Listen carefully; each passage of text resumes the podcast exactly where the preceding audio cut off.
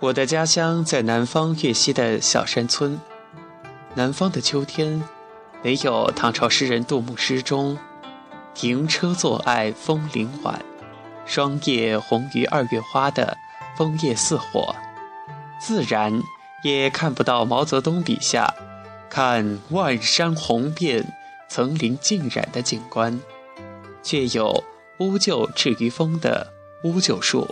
给家乡的秋冬添上浓墨重彩的一笔。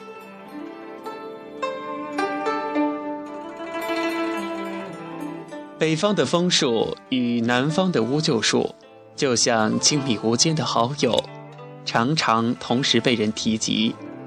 宋代诗人杨万里在《秋山》中写道：“乌桕平生老染工，错将铁皂作猩红。”晓风一夜偷天酒，却请孤松掩醉容。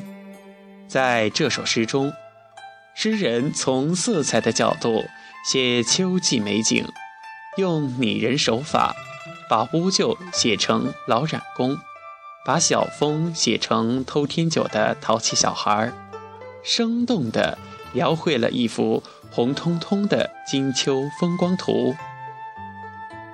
明末清初文学家李渔在他的传世名篇《闲情偶记》中，也特意将枫树和乌桕树放在一起做了描述。他的《枫桕》一文中有这样的句子：“不知以叶为花者，枫与桕是也。枫之丹，桕之赤，皆为秋色之最浓。”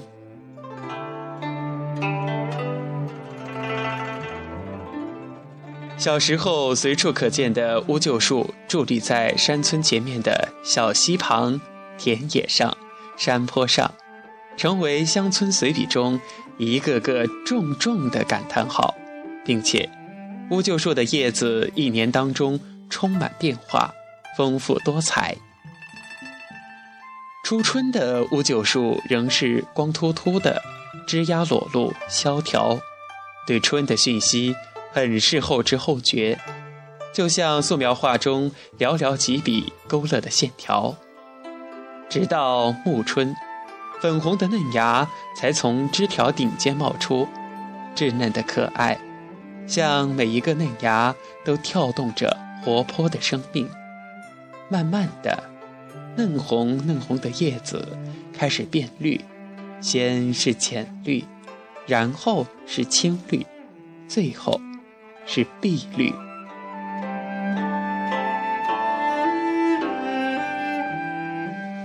夏天的乌桕树就像打着一把碧绿蓊郁的大伞，撑开一片绿荫，洒下无限凉意。我在田野上放牛，让黄牛在广阔的田野上自由自在地吃草，自己靠在乌桕树浓荫的大伞下。看书，看天空，幻想，又或是什么也不干，只静静地发着呆。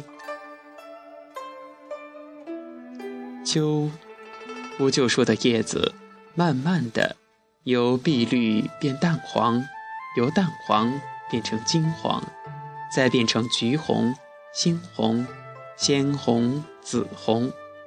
天空高远，一碧如洗。远山如黛，秋草辉煌。一片苍茫悠远的背景下，唯独村前小溪旁的一棵乌桕树，熊熊地燃烧着。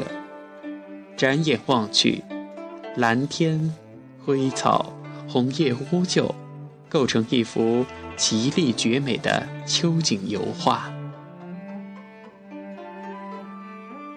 到了冬天。乌桕树还会结出一束像白梅花一样的乌桕果，那是乌桕树生命的升华。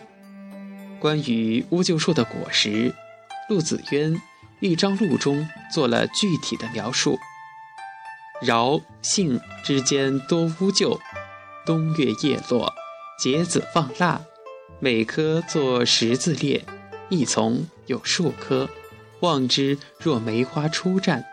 远近成林，可真作画。乌桕树白珍珠一般的果实，容易被人误认为是梅花。古人就有“偶看旧熟梢头白，疑是江梅小着花”的诗句。现代作家郁达夫在《江南冬景》中也曾如此描述。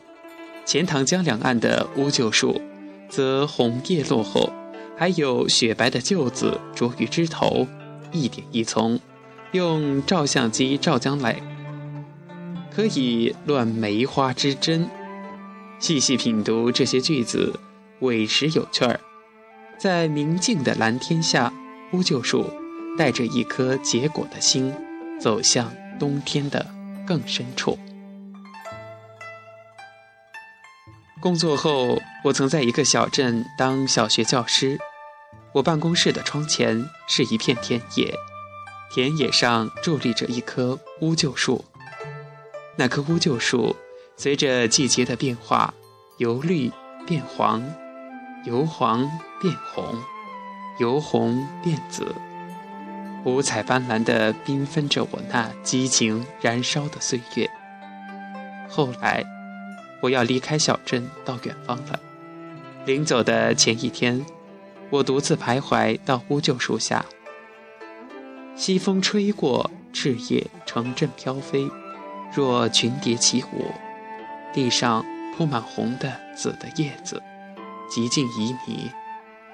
我折了一根乌桕枝，跟乌桕树做最后的告别。